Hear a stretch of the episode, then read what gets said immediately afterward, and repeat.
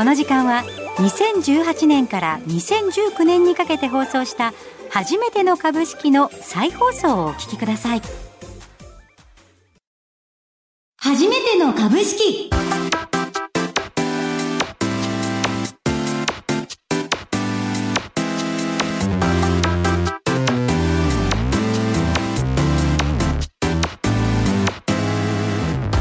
リスナーの皆さんこんにちは。飯村美希です。今日もたくさんのことを教えてくださる先生はこの方です。財産ネット企業調査部長藤本信之さんです。毎度相場の福の神こと藤本でございます、はい、6月も真ん中梅雨真っ盛りという感じですね。あの以前アメ関連銘柄の話で、はい、カラオケの話が出たじゃないですか、そこで私急にカラオケのお箱はって聞かれたと思うんですけど、はい、びっくりしすぎて藤本さんのお箱聞きそびれちゃったんですけど、藤本さんのカラオケのお箱とは？やはりまあ関西人なんで、まあ、上田正樹の悲しい色やね、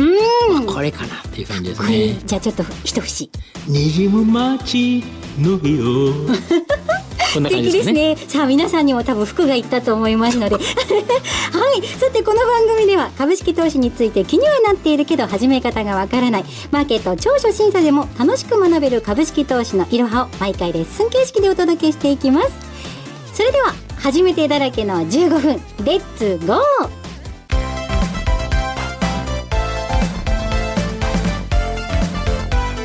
株式レッスン one, two, three それでは藤本さん今日もよろしくお願いします。えー、今日のテーマは銘柄の探し方その5ファンダメンタル分析資産に関する指標です。はい。まあ、前回ですね、復習なんですが、はい、業種別の平均 PR っていうのをですね、まあ、少し説明したかなと思うんですけど、はい、輸送用機器と医薬品、平均 PR が大きいのはどっちですか？これは、うん、より未来のある医薬品業界、業種そうですね。PR が大きい。はい。はい。まあ、車の PR が低いということで、まあ、予想用機器の方が低いという形ですね。はい、だから、このように業種によって全く違うので、うん、まあ、注意していただくっていうのは重要ですね。はい。あの、前回までは、あの、利益に関する指標を見ていきましたけれども、はい、今回、企業の資産に関する指標ということなんですが、そもそも純資産っていうのは、うん、な、何を指すんでしょうか？まあ、企業が持ってる資産全部ですよね。はい、これから負債を引いたもの。うん、要は借金があるとそれはマイナスなので、はい、それを引いたものという形です。だから持っているものなので、例えば現金持ってたり、はい、預金持ってたり、うん、あと不動産を持ってたりとか、まあ工場でそういう設備を持ってたりとか、はい、いろんなものがありますよね。これを全部足し合わせたものが、から、えー、借金を引いたもの。なるほど。純資産株も入るんですか？はい、全部入りますね。そうなんその会社が株式を持ってればという形ですけどね。うん、じゃも完全にお財布の中身って思って大丈夫、うん、お財布の中身っていうかもう全部ですね。だから個人で言えば、はいはい、が立ってるじゃないですか。例えば持ち家の場合は、持ち家の資産プラス、まあ、その有価証券で持ったり、預金で持ってたり、うん、それとあと住宅ローンがあったりすると、それをさっぴいた金額。これが純資産ですね。もう、じゃあ、そのものですね。そうです。その人が持ってる、全部持ってるものという感じですね。はい、うん、これっていうのは、うんどういうふうに利用していくんですかね？そうですね。で、これはですね、一株対純資産というのをまず求めなきゃいけないですね。要は純資産というものがありますよね。はい、これが大きい小さいはあるんですけど、うん、これを一株対で割ってあげなきゃいけない。なんでかっていうと、発行済み株式数が会社によって違うから、はい、一株対純資産、これ BPS っていうんですね。ま、一株対利益っていうのは EPS だったと思うんですけど、はい、一株対純資産というのは、まあ、BPS という形になります。はい、例えば、純資産が400億円で、うん、えー、発行済み株式数が5000万株。この場合は、一株対純資産というのは800円になるんですよね。なるほど。要は単純に言えば資産を株数で割って、はい、要は一株当たりっていうのを出すんですよね。はい、株価っていうのは、純資産かける PBR で出ると。いうことなんで、PBR を求めるには、株価を純資産で割ってあげなきゃいけない。純資産っていうのはその一株当たり純資産。一株当たり純資産です。そうです。はい。株価割る BPS が PBR、はい。そうです。はい。ということなので、えー、先ほどのことで言うと株価が1200円。はい。で、純資産が800円。だとすると、はい、PBR はいくつですかね？でこれはそのままもう1200割る800で、うんうん、えー、1.5。そうです。はい。1.5倍っていうのは、で、だから PBR っていうのは倍っていう形で言うんですね。はい、要は純さんの何倍まで買われてますかと。で、なんでこういうことになるかというと、まあ、これが非常に指標になるかというと、会社ってどっかで会社辞めるっていうこともできますよね。要は株主がみんなで決議して、はい、もうやめようぜっていうのってありますよね。そんなことも。要は会社があまり儲かってなかったり、はい、例えば純資産がいっぱいあるんだけど、こっから先行きやっても、どんどんとマイナスになっちゃいそうだよね。はい、っていう時は、もう会社辞めた方がいいじゃないですか。うん、株主がみんなが集まって辞めようねっていう決議をすると、会社って辞めれるんですよ。おお、そうなんですね。で、辞めちゃったらどうするかというと、はい、株主で皆さん返していって、例えば従業員とかに辞めていただくので、退職金払ったり、なんだかんだお金払いますよね。はい、で、それで残った資産っていうのがありますよね。はい、これを株主でみんなで分け与えるんですね。うん、これ残余財産、えー、請求権という形で、要は株式会社を辞めた時に解散した時に残っている資産、はい、これは株主で山分けしましょうと、うん、株数に応じて分けましょうという権利なんで、はい、とすると純資産が非常に重要だっていう時は何かというと大体純資産割れてる時、1倍以下の時ですね。で、たまにこういう銘柄もあるんですよ。じゃあもう本当に単純に一株あたり純資産って、もう会社辞めちゃいますっていう時にいたっては、本当の意味で一株あたりこうもらえる額。可能性がある。ただ、実際には、辞める際には、従業員がいたら、退職金払ったり、い。きなり辞めるわけですから、割増金払ったりとかですね、あといろんな契約をしてるのに、辞めちゃわなきゃいけない。例えば、賃貸でどっか借りてたら、あの、そこに違約金を払ったりとか、あの、契約してたら、違約金を払ったりとか、いろんなことが起こるので、そのまま残ることはないとは思うんですけど、まあ、それでもそういうのを払った後にですね、残ったお金は山分けできると。いうことですね。で、通常ですと PBR は1倍以下にはあまりなりづらいんですよね。はい、要は企業は儲かってるわけですから、うん、今後未来があるということで言うと、純資産よりも高く買われる。はい、だから今東証一部の、まあ、日経225の銘柄なんていうのは、平均 PBR というのは1.26倍ぐらいなんですね。それぐらい前、だいたい今よりも買われてると、はい、で。ニューヨーク株とかだと3倍とか4倍でもこれ普通的なんですよね。日本が非常に資産に対しては割安になってると。あんまり溜め込まない。溜め込まないっていうか、まあ日本の株価がそれほど資産に比べると高くなってないと。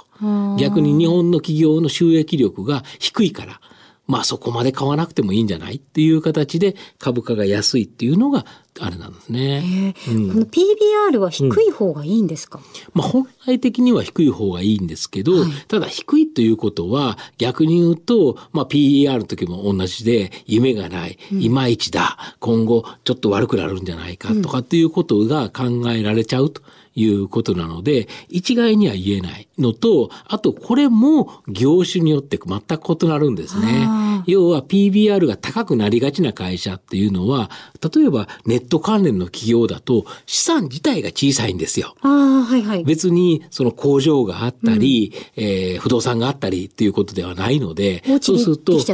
でできてネットで、ネットで社員がいてパソコンがあって通信回線があったら、うん、例えばゲーム作って売りますよってできちゃうじゃないですか。はいこういう会社だと資産がもともとに少ないので、うん、そうするとそれよりも収益が上がっちゃうので、はい、まあ PBR という面で見ると高くなっちゃう。なるほど。だけど、例えば不動産会社であったりとか、はい、こういうところはやっぱり不動産を山のように持ってるわけですから、どうしても PBR で考えた方がいいということもあるので、業種によって全く異なるので、まあこれも PR と一緒でですね、業種とか同じような業種の中で比べてあげるというのが重要なポイントですね。業種別で見て、どのような数字の動きがあるかを見比べるっていうのも、うん、あとはやはり1倍に近づいている銘柄、はい、もしくは割れている銘柄で、本当に純資産がちゃんと価値のあるものだったら、いずれは1倍ぐらいまでは買われてもおかしくはないと。いう考え方はあると思います。なるほど、うん、ありがとうございました、は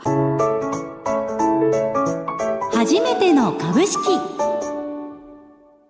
さて、先週に引き続きですね、はい、えー、日本証券業協会のウェブに載っております、様々な相場格言、そのうちの一つの、売るべし、買うべし、休むべし、どんな意味か教えてください。やはり相場っていうのは、はい、上がる局面もあれば、下がる局面もあるということでいうと、ずっと買っても儲からないですよという形で、うん、で、個人投資家に有利なところは、この休むべしっていうのができるっていうことですね。はい、実は、これが機関投資家とか外国人投資家と大きく異なるところ、うん、仕事をしてるのに、お前なんで休んどんねんと。なるほど。普通言われちゃうわけですね。はい、株式投資ってやれって言われて、株式ファンドっていうのを運営しているのに、なんでお前休んでるの、うん、これは基本的には休むのって彼らは許されてないんですよ。はい、要はどんな相場環境においてもどこかいいところを探すという形になるんですけど、うん、個人投資家は悪い時は休んでもいいよと。うん、別に仕事じゃないですからね、はい、誰に怒られるわけでもないから、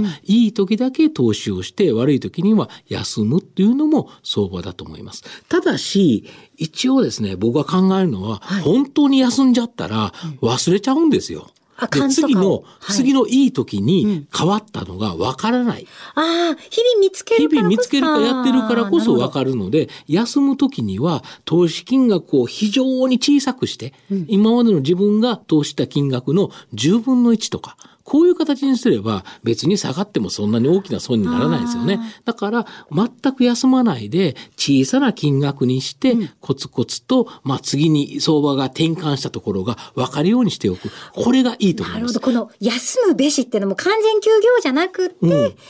その勘を保ちつつそうなんですよ。それが分からないと。で、そういう時にちょこっとずつはやられるとは思うんですけど、うんうん、そのちっちゃなやられが次に相場が良くなった時に大きな利益を生んでくれるので、全く休んでたら、あ、良くなったって言っても、だいぶ良くなってからしか参加できないんですよね。気づきっていうのをちゃんと得るためにも、うん、そうですね。完全に休んじゃうのはちょっとってことですね。そうなんですよ。証券業界のところは休めって書いてあるんですけど、僕は休まない方がいいと思います。かしこまりました。はい、ありがとうございます。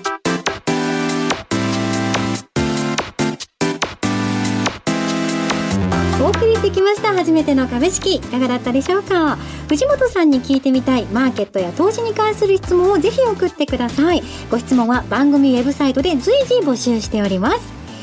ここまでのお相手は藤本信之と飯村美希でお送りしました。たくさんの初めてがわかるようになる15分間。来週もお楽しみに初めての株式今日もお聞きいただきましてありがとうございます。私も2年前の自分を思い出しますね、えー、聞き直ししていると意外と忘れてることも多いですね。えー、さてこの番組ですが全55回分を週1回のペースで1年間放送配信していく予定です。投資をまだやったことがない方も初心者の方も経験者の方だってもう一度聞きたくなる場面ってあると思うんですよね、えー、そこでおすすめなのはいつでも好きな時に繰り返し聞けるポッドキャストです。ラジオ日経初めての株式番組ウェブサイトそれからアップルやスポティファイなどからもお聞きいただけます。そしてもう一つおすすめさせてください。この番組なんと書籍化もされているんです。2019年に祥伝社から発売された初めての株式株のことをよくわからないけど始めたいあなたへを読んでいただきますと図解もありますしより理解が深まると思います。書籍版初めての株式に興味がある方は番組ウェブサイト右のバナーから書籍のページにアクセスしてみてください。